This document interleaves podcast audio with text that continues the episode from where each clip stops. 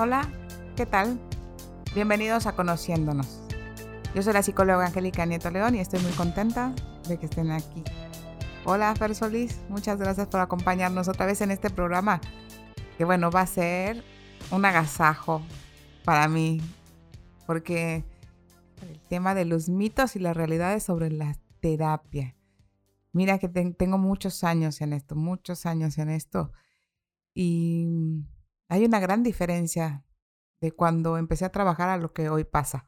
Pero bueno, cuéntanos, cuando supiste cuál iba a ser el tema de hoy, ¿qué pensaste? ¿Qué te movió? ¿Qué sientes? Cuéntanos un poquito. Hola, hola Angélica.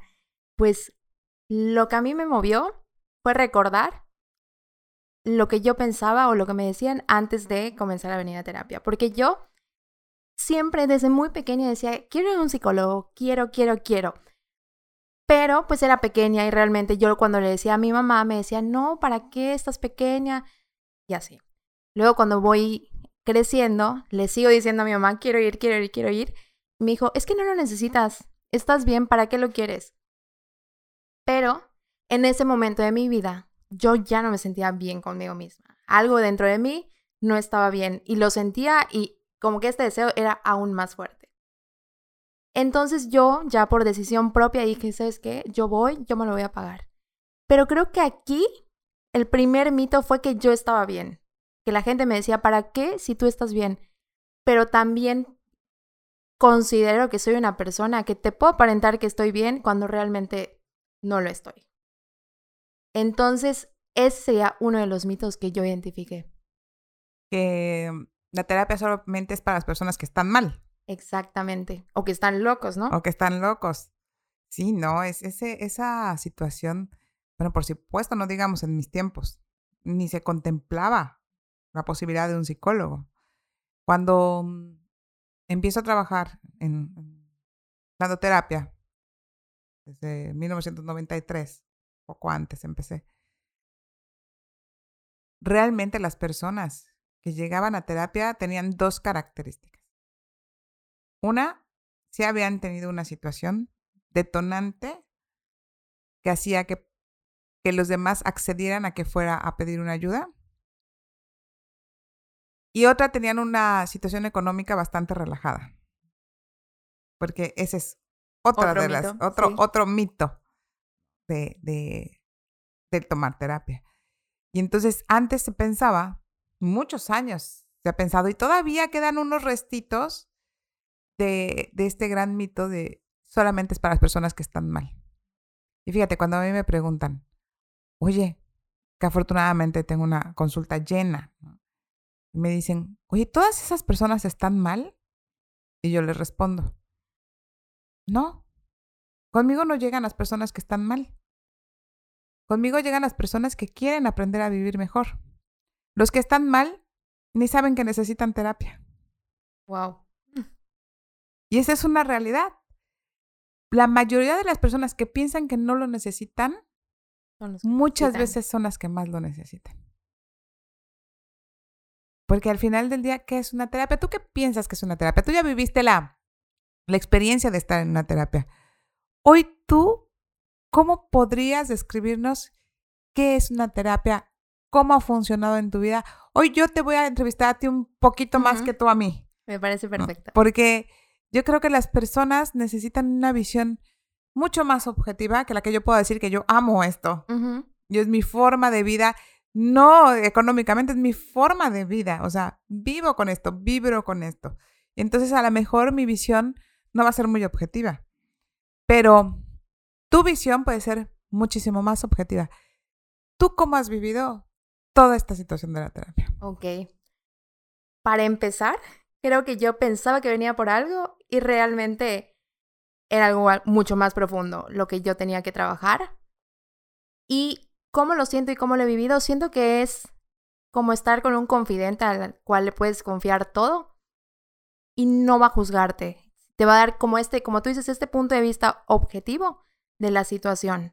Te va a mostrar una nueva manera de verlo, pero también un mito que yo tenía es que el psicólogo me va a arreglar la vida, ¿no? Él es el que me va a decir qué hacer, cómo hacerlo, cuándo, etc. Y realmente no. Creo que el nombre que yo le pondría sería, es un guía. O sea, como te va a ir guiando para que tú por ti mismo encuentres las respuestas de lo que tú estás buscando. Creo que eso es como yo lo definiría.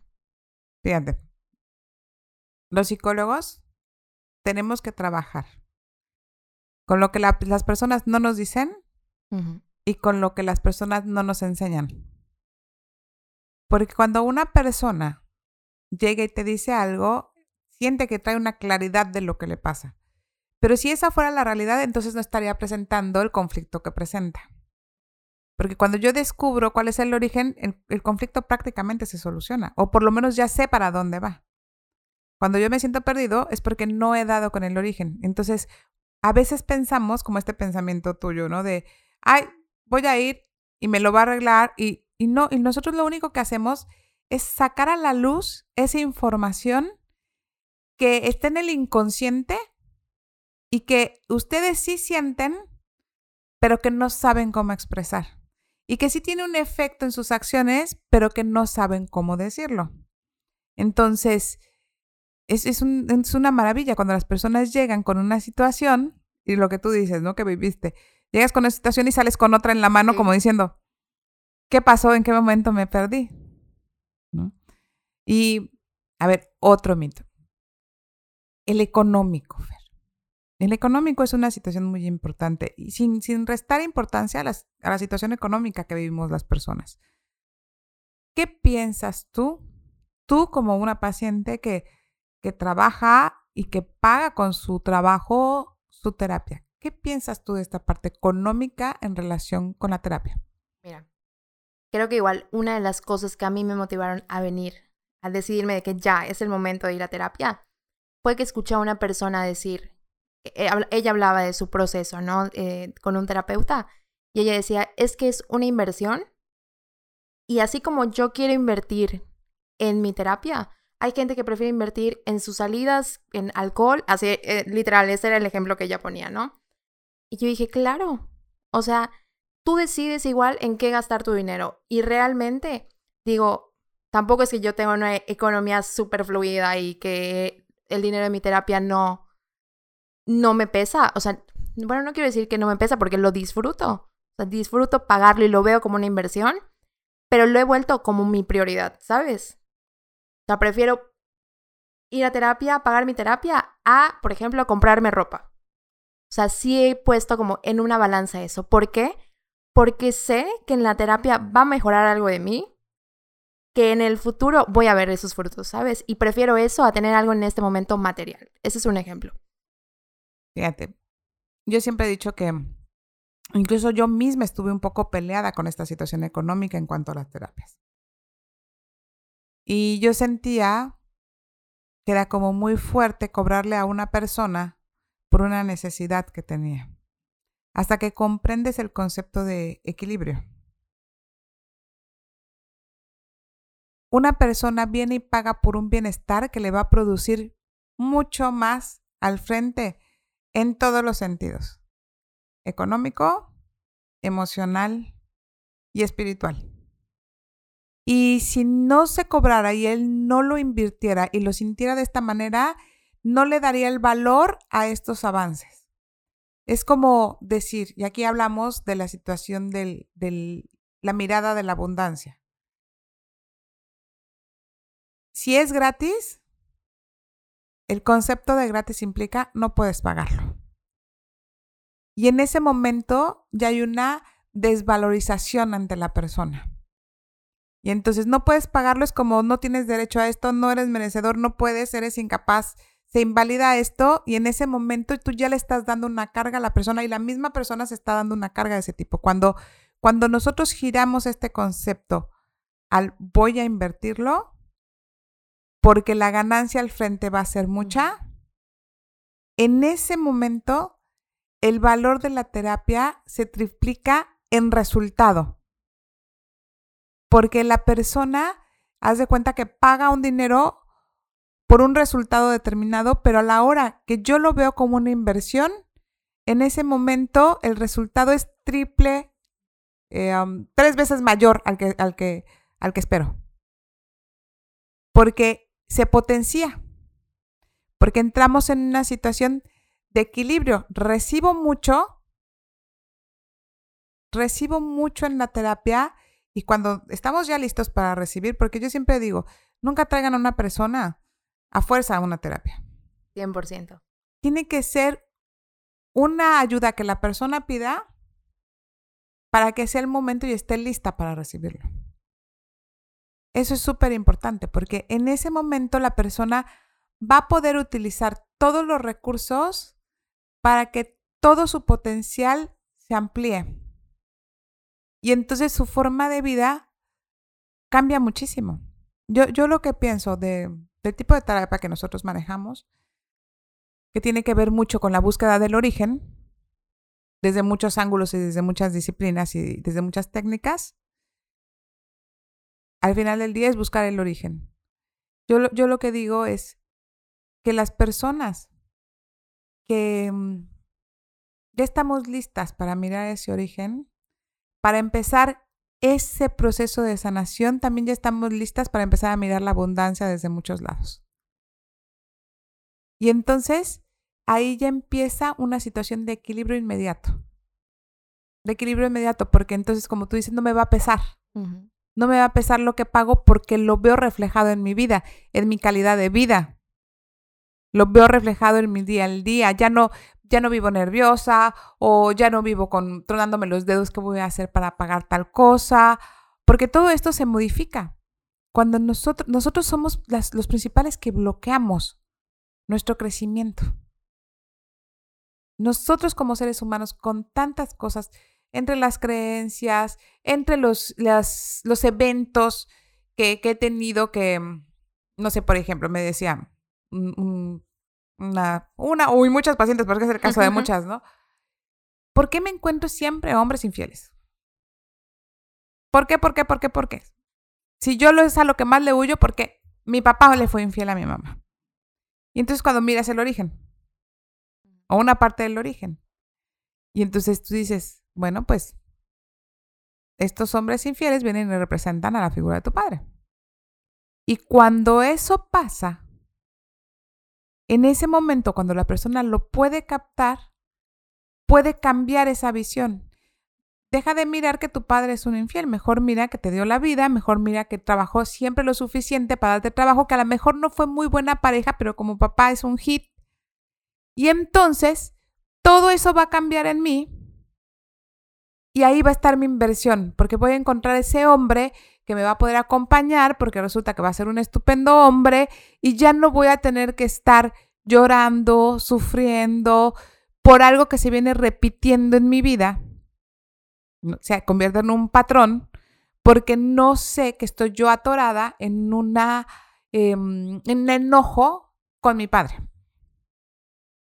Y ahí es donde se ve reflejado el bien mayor de esta, de esta terapia. Y entonces se convierte en una forma de vida. Las personas empiezan a verlo y dicen, no, pues yo sí quiero vivir así. Yo sí quiero vivir así. Definitivamente es una inversión. Yo lo, lo he visto en mí, en la confianza que ahora ya, ya tengo, en el amor que me tengo a mí misma, porque según yo era muy amorosa conmigo y no lo era. Entonces realmente veo esa inversión que no, vas, no me va a durar unos seis meses, un año, no, me va a durar para toda la vida. Y también coincido mucho en el punto que tú dices de que llega el momento. Fue como a mí me pasó. Creo que por muchos años estuve diciendo, quiero ir, quiero ir, quiero ir. Y en el momento que tomé la decisión, fue el momento perfecto para recibir, como tú dices, toda esta información y comenzar a hacer el cambio. Porque sí creo que tienes que tener la voluntad de querer hacerlo, porque sí es, sí tienes que ser constante, hacerle caso a tu, a tu psicólogo de las tareas que te ponga, porque van a hacer un cambio muy importante en tu proceso. Y Angélica, a mí se me viene a la mente otro mito, que quiero que me hables de él, porque creo que, como que creo un poco en él, pero quiero que me des tu punto de vista, que es, ¿qué pasa cuando, o más bien, nos podemos volver dependientes de la terapia? Ay, de eso estaba pensando, y dije, me va a preguntar eso, me va a preguntar eso. Quería que me lo preguntara. Sí, Ok. Sí nos podemos volver dependientes de la terapia. Es que esto me, me, encanta porque tiene que ver mucho con la responsabilidad. depende mucho del terapeuta y depende mucho del paciente. Si yo como terapeuta no tengo una neutralidad, y esto no quiere decir que yo no genere un vínculo, yo a, mis pacientes los quiero muchísimo, pero la neutralidad hace que no pierda esa objetividad. Yo voy con mis pacientes para el bien mayor y muchas veces no les gusta incluso algo que tienen que hacer. Te voy a poner un ejemplo. Yo les digo, paciente que no se rinde a sus padres, persona, ser humano que no se rinde a sus padres, al frente no va a tener un buen resultado. Le va a costar trabajo muchas cosas. Por supuesto que hay personas que se agarran así, pídeme otra cosa, pídeme otra cosa, pero no me pidas que mi mamá me bese o me abrace. No. Entonces yo siempre les digo, tu tarea es, le vas a, a decir a tu mamá, sí mamá, a todo. Gracias mamá, a todo. Por favor mamá, a todo. Y haz de cuenta que se les saltan los ojos. La persona tiene la libertad de hacerlo o no hacerlo. Yo solamente puedo dar una sugerencia y decirte, de acuerdo a mi experiencia, cuál va a ser el resultado. Pero si la persona no quiere hacerse responsable, va a ir a decirle a su mamá, gracias por favor, sí mamá, sin sentirlo. Y va a llegar conmigo y me va a decir, no funcionó. Lo hice así como tú dijiste. Y no funcionó. Y entonces, al no querer tomar esa responsabilidad de, de asumir lo que ella está decidiendo y lanzármelo a mí, van a pasar dos cosas si yo no estoy en neutralidad. Yo voy a decir, ¿por qué no funcionó? Si a todos les funciona y va a entrar mi ego. Y entonces me voy a involucrar y voy a empezar a hacer cosas para que ella lo logre, para que ella lo logre, para que ella lo logre. Y, es, y ella va a sentir que yo soy la responsable y se va a dejar. Entonces, al sentir que ella no va a ser responsable de nada, se va a crear esa dependencia. Y de mi lado, porque es de los dos lados. Porque si un paciente se hace dependiente a ti es porque tú lo estás permitiendo. Tengo pacientes de muchísimos años. Y las personas pueden decir son dependientes de mí, de verdad de muchos años. Pero la realidad es que no es una terapia como tal, sino la forma de vida. Ellos toman sus propias decisiones. Lo único que muchas veces hacen es que les demos ese ángulo de donde no estamos mirando. Yo sí creo que siempre necesitamos un terapeuta y un referente quien nos guíe. Mis hijos hace mucho tiempo están en terapia, creo que es lo mejor que les ha pasado me ha, tocado acompañar a muchísimos jóvenes y a veces digo, wow, o sea, de lo que se pierden los papás a veces o nos perdemos a veces. Pero sé que hay cosas que no nos tocan a los papás, pero qué bueno que nuestros hijos puedan tener un acompañamiento, pues, maduro, que no se vayan por otro lado, que tengamos esa tranquilidad. O que tú sepas que le puedes hablar a alguien, mandar un mensaje o llegar a tu sesión y decir, fíjate, me está pasando esto y esto, y que te va a dar una visión de decir, a ver, tu responsabilidad estuvo acá, también pasó esto, pero ¿cómo lo vas a resolver? Porque como yo les digo, a ver, yo no puedo ir a, investigar afuera. ¿Es verdad lo que me dijo Fer?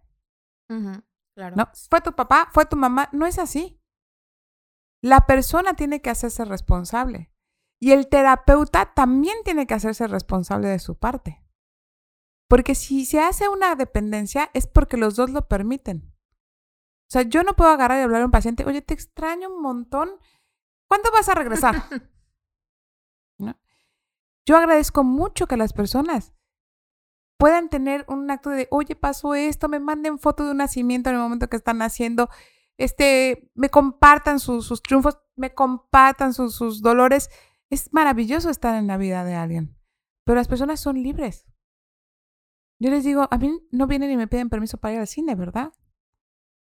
Una persona que no quiere responsabilidad va a depender de su terapeuta siempre, por no querer la responsabilidad. Entonces, con muchos me ha pasado, es que Angélica dijo, y entonces Angélica, y Angélica, y Angélica, entonces hay unos que me alucinan. O sea, porque Angélica está en la sopa. ¿no? Y la realidad es que es alguien que no quiere tomar su responsabilidad. Y si se vuelve de los dos lados, ¿no? Donde terapeuta también le resuelve al otro por, por el ego de decir, ¿cómo no puedo con este caso? ¿Cómo no puedo con este caso? Y entonces empezamos a dar, a dar. Ahí sí se puede convertir en una dependencia. Es una realidad. A veces también tenemos que decirle al paciente, hasta aquí. Necesitas otra cosa. Ya la relación no está funcionando de esta manera. No estamos manteniendo como la objetividad que debe ser. Y eso no quita que yo los quiera. Claro. ¿No? Porque yo no le tengo miedo a involucrarme con los pacientes emocionalmente. No me da miedo, no me da miedo porque, porque creo que nos convierten más humanos. Nos convierten más humanos. Pero sí se puede crear una dependencia cuando no se asume la responsabilidad y cuando el terapeuta lo permite. Porque sí creo que tiene que ver mucho con el terapeuta. Los terapeutas tenemos que mirar cuándo estamos caminando por esa línea. Y va un poquito de la mano de respecto a lo que yo pensaba, igual que es un psicólogo, ¿no? El psicólogo es el que va a venir a arreglar tu vida. Y realmente no, como tú dices, tú vas a dar, digamos, las herramientas, las bases para que tú puedas mejorar tu vida. Pero es lo que decías del sentir. Si tú realmente no lo sientes, no va a funcionar. Y tú, Angélica, no lo puedes hacer por mí. En realidad, este espacio, yo no sé lo que pasa afuera me he dado cuenta que permea este trabajo cuando salgo y la gente me agarra en la calle y me dice, oye, ¿eres Angélica? Oye, gracias, fíjate que mi hijo, o fíjate que mi esposa, o qué maravilla, quiero ver a esa mujer que le cambió la vida a mi esposa. Te das cuenta que la persona afuera hizo esos cambios, pero realmente mi trabajo es aquí. Mi responsabilidad es aquí. Y la responsabilidad de los que vienen es hacia afuera. Si algo se hizo, yo siempre cuando me dicen, es que gracias porque me ayudas, yo, es que yo no salí a hacerlo. Lo hiciste tú. Y si tú no lo hubieras trabajado, no hubiera pasado. No importa que yo lo hubiera dicho tres horas seguidas. Yo respeto muchísimo, respeto muchísimo a la persona que está enfrente de mí. Y la admiro muchísimo, porque alguien que se atreve a exponer su vida frente a otro. Alguien que te entrega sus historias es una cosa espectacular. Porque nosotros trabajamos mucho con las historias y de verdad vamos a dedicar una temporada de los programas de verdad a contar estas historias, que son historias bellísimas, porque el que las personas vengan aquí al frente y te entreguen esa confianza y te entreguen su historia, para mí es de muchísimo valor. Yo admiro enormemente a mis pacientes. Y a veces les pregunto, ¿eres aguantador? Mm. ¿No? ¿Eres aguantador? Y me dicen, no mucho. Bueno, entonces te lo voy a decir más suavecito. Pero si es aguantador, no se lo digo tan suavecito. Es una maravilla. Es precioso tenerlos al frente. Es de admirarse las personas que están buscando y cada vez, afortunadamente cada vez más, están buscando esto. Esto que nosotros em, en este tiempo ya es como, te puedo decir que hasta moda. Te puedo decir que hasta moda. ¿No? Ya hoy los psicólogos ya no estamos en el rincón, ya no es una vergüenza. Yo me acuerdo hace unos años que me encontraba este, pacientes en, en algún lado literalmente se escondían atrás de una columnita y me hacían, ¿no? Había otros que nada más me quedaban viendo. No me daban el saludo, porque como si todo el mundo supiera, trajera yo el, letrero aquí de psicóloga va conmigo, no se atrevían a saludarme. Hoy casi que es así como, sí, Angie, ¿no? Porque ya cada vez estamos más integrados, ya se ha perdido un poco el miedo, un poco mucho en relación con otros años. Sí, yo soy feliz diciendo a todo el mundo, es que voy con una psicóloga maravillosa. y, Angélica, ¿cuándo podemos saber si ya es el momento o si necesito ir a terapia? Bueno, ¿cómo puedo saber si necesito ir a terapia? Es un, es un llamado. Es un grito. Y fíjense que no tiene que ser en medio de una desesperación forzosamente, sino que son como llamaditos. Te empiezan a decir, oye, deberías, o tú ves algo, es de cuenta que es como un caminito, lo vas sintiendo, lo vas sintiendo y de repente llega la información adecuada que te lleva allá. En realidad, yo sí creo que son las personas que quieren y tienen la necesidad de vivir mejor y de encontrar un camino más ligero, diferente. Yo sí creo que la mayoría de las personas que yo tengo van dirigidas a eso. Son personas que son, yo les llamo buscadores. Son buscadores maravillosos. Y entonces entran como con toda su fuerza a buscar eso que no sabemos qué, nadie sabemos qué, pero estamos buscando. Simple y sencillamente estamos buscando. Y entonces es una maravilla. Es una maravilla. Cuando se te va a presentar, no necesitas pasar un evento traumático para ir. Por supuesto que si hay un evento, pues tienes que ir, pero casi que no es opcional, no es como ir al doctor si estás enfermo. Claro. Pero si estás en un día a día y se te repite alguna situación, si yo veo que tengo un patrón de pero trabajo siempre, no me puedo llevar con las mujeres, o no me quieren nunca en, en, en la escuela, o cuando yo tengo o pierdo siempre el dinero, vamos a preguntarnos qué está pasando. Pero si yo considero que mi vida está equilibrada mayormente, no le busquen. Si algún día lo necesitan, perfecto. Pero si yo veo que tengo un patrón de repetición, ¿no? En, en alguna situación, dense la oportunidad. E incluso como oportunidad de experimentar, es una cosa bellísima. Pero siempre lleven un motivo. No pueden llegar, o yo no sugiero que lleguen y se sienten y digan, a ver, a ver qué me encuentras. O sea, estoy bien eso, pero a ver qué me encuentras. Es igual hablando de la responsabilidad, ¿no? Pues sí, a veces llegamos con un ego bastante interesante, ¿no? Con un ego bastante interesante. A ver si eres tan buena. A ver, encuéntrame algo. Y no es así. No es así. Si yo no considero que tenga nada, no voy. Y está bien. Si a ti te funciona, está perfecto. Porque dijiste algo muy importante. El no juicio es básico. si yo tengo a alguien acá enfrente, yo no puedo juzgarlo. Si yo emito un juicio, no lo tomes, no tomes a este paciente, porque quiere decir que está tocando una fibra en ti. ¿No? Porque si yo juzgo alguna situación, alguna conducta, algo que me digan, en ese momento yo ya estoy fuera. Pierdo la neutralidad, pierdo la objetividad por hacer un juicio. A mí eso es lo que me encanta de la terapia, que lo ves desde un punto de vista objetivo, neutral, a comparación de que en ocasiones podemos sentir, sentir que ir a terapia con mis amigas a desahogarme es maravilloso, ¿no? Pero realmente no nos damos cuenta que cuando estamos con las amigas estamos buscando a los culpables, estamos evadiendo esta responsabilidad, que es lo que tú nos permites ver.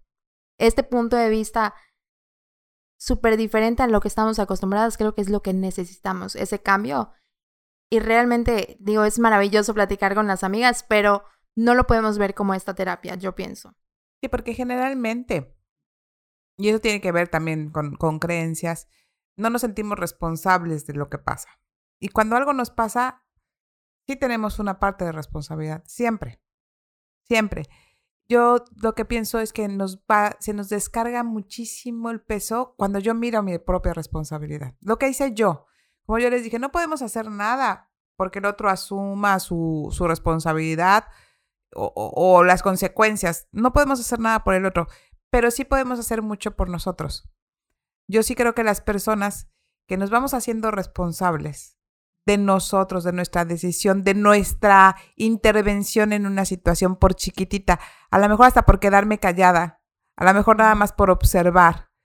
El simple hecho de estar yo involucrada y que haya tenido una afectación y que yo me haga responsable de esa parte, ya hace una gran diferencia. Entonces, ese es el papel del terapeuta. Mirar qué tienes que hacer con tu parte, no sentarte a decir qué barbaridad tus papás. Sí. ¿Cómo tus papás fueron a hacer esto? No lo puedo creer. No, pues tú, un, día me llegó una paciente y me dijo, es que sí, ya me dijo mi terapeuta, que ya de plano ignore a mi papá, que ni lo escuche, que no le haga caso. Y yo así. ¿No? Dices, no, esa no es una solución. Le va a ocasionar culpa. O sea, hay una serie de cosas. Es como decir, ok, tu papá puede tener un punto de vista porque tu papá también está educado de cierta manera y él actúa como él cree. Tú, ¿qué tienes que hacer para vivir bien con esto que es tu papá? Porque tu papá no tiene que cambiar para que tú te sientas muy feliz. Porque ahí es donde vamos lanzando la papa caliente, le digo yo. Lanzamos la papa caliente. O sea, yo no soy feliz porque tu papá me has hecho la vida miserable. No, o sea, es que no podemos cifrar nuestra felicidad en otro. Y entonces la terapia funciona como este espejo de realidad en donde te dan no un panorama, te dan un abanico de posibilidades y en todo este abanico tú tienes que tomar tu propia decisión. También se vale decidir quedarte donde estás, pero sabiendo que vas a pagar un precio por quedarte donde estás. También se puede.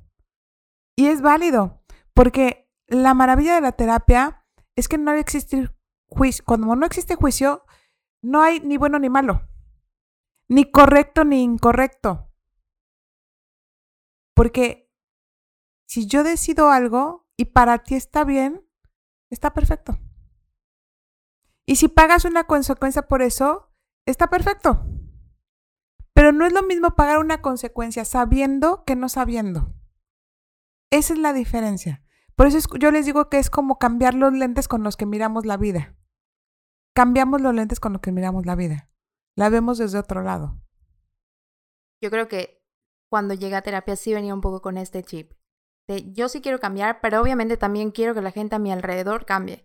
Porque si ellos no cambian, no voy a poder avanzar.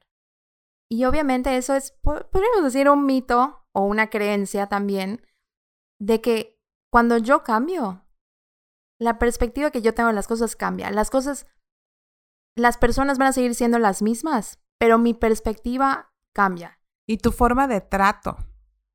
Muchas veces llegan y me dicen, oye, no sabes cómo han cambiado mis papás. Y yo les digo, ¿cómo son ellos los que van a terapia? Sí. O cómo ha cambiado mi novio, como él es el que viene a terapia. Porque nosotros al comprender una forma diferente, también nos dirigimos de una forma diferente. Nosotros empezamos a actuar de una forma diferente. Y entonces las personas accionan y reaccionan de otra manera. Ya no nos podemos vincular de la misma manera. Yo les digo, por ejemplo, ay, no, este sí tiene que ser un programa especial de la codependencia, el de la codependencia. Yo les digo, cuando somos codependientes, a lo que sea, pareja, padres, donde sea, ya sabemos cómo va a reaccionar el otro. Tiramos así un, un, petardo y ya sabemos qué va a pasar. Va a explotar. Ya sabemos que sigue, cómo va a ser. Es la misma acción todo el tiempo.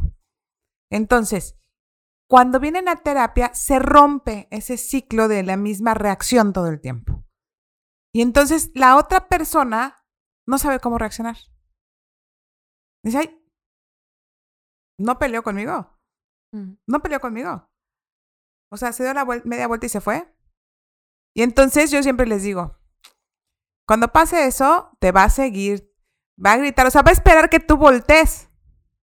Y tú nada más no volteas para romper este ciclo. Entonces, ¿cuántas veces lo va a provocar? Dos. A la tercera que se dé cuenta que no voltea, forzosamente se va a generar un cambio.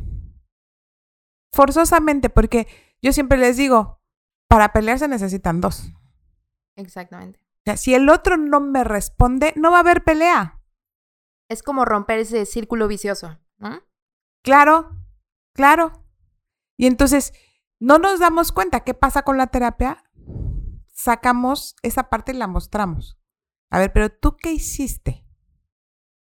No, es que, no, tú cómo cooperaste para que esto pasara. Voy a poner un, ejemplo que me encanta de mi maravilloso marido. Yo siempre he dicho que es una persona súper brillante, porque yo nací peleonera. Me encantaba el pleito, me encantaba. Y entonces yo quería pelear todo. ¿no? Yo, yo siempre digo que parecía que traía yo el machete en la mano, así, cortando cabezas. Entonces yo quería pelear y se volteaba a mi marido y me decía, me daba un beso en la frente y me decía, yo también te amo. Y se daba la media vuelta. Y yo, mm, no puede ser. No, sentía yo que iba a salir mi fua. Así, pues no peleaba conmigo.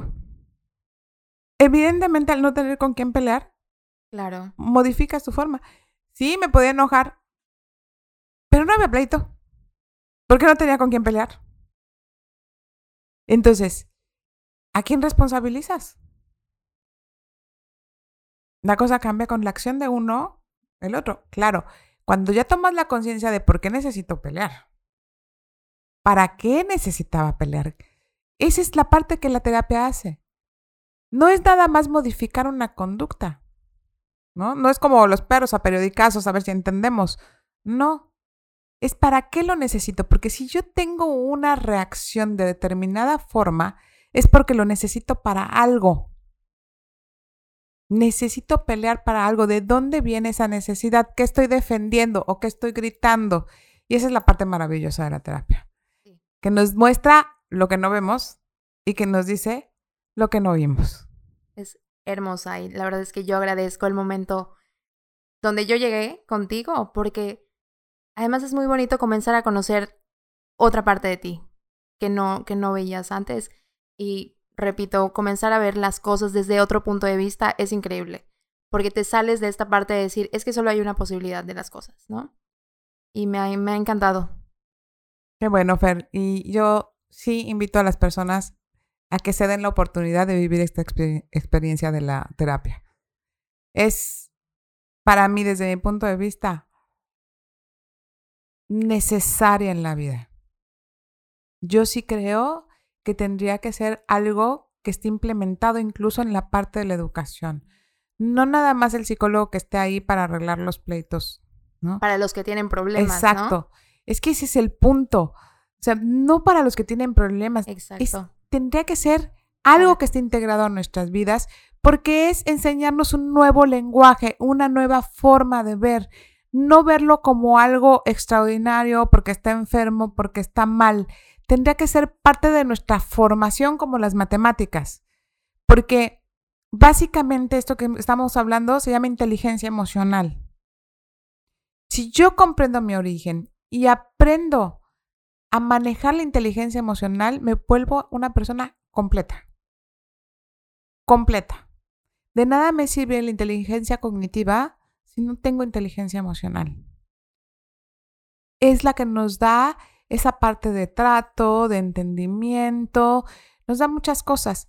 Yo sí siento que tendría que estar esta parte implementada en nuestra educación desde chiquititos. Desde chiquititos. Estoy convencida de esto. Y de verdad, para mí es la experiencia más disfrutable. No nada más desde el lado de terapeuta, sino viéndolo en la vida. En la vida. Creo que es una cosa muy bonita, es una experiencia que vale la pena y de verdad que quedan todos invitados a vivirlo. Atrévanse, tiren esos mitos, vean otro punto de vista. Si es la mejor inversión, que puedan hacer porque es la mejor inversión para su persona, para su futuro, para disfrutar de la vida. Y Fer, como siempre, te agradezco muchísimo estar acá. Muchísimas gracias por escucharnos el día de hoy con este tema tan bello sobre lo que es una terapia. Nos vemos la próxima semana. Muchas gracias. Hasta luego. Esperamos que el contenido les haya gustado. No olviden seguirnos en todas nuestras redes sociales para más información. Y no olviden suscribirse al canal y darle manita arriba. Nos vemos pronto. Si tienen algún comentario, algún tema que les interese, escríbanos. Nosotros se los resolveremos. Nos vemos pronto.